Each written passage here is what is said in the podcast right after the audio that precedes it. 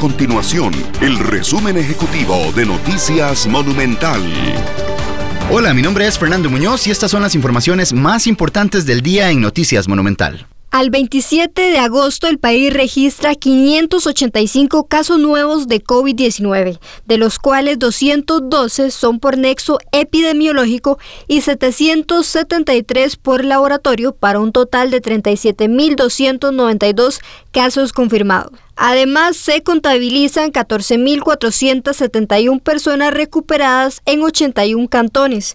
Por otra parte, 395 personas se encuentran hospitalizadas. Por otra parte, 395 personas se encuentran hospitalizadas y 132 de ellas en una unidad de cuidados intensivos. Para hoy se reportan 11 lamentables fallecimientos. En total se contabilizan 397 fallecimientos relacionados con COVID-19.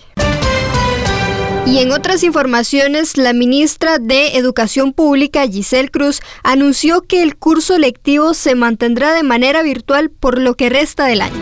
Estas y otras informaciones las puede encontrar en nuestro sitio web www.monumental.co.cr. Nuestro compromiso es mantener a Costa Rica informada. Esto fue el resumen ejecutivo de Noticias Monumental.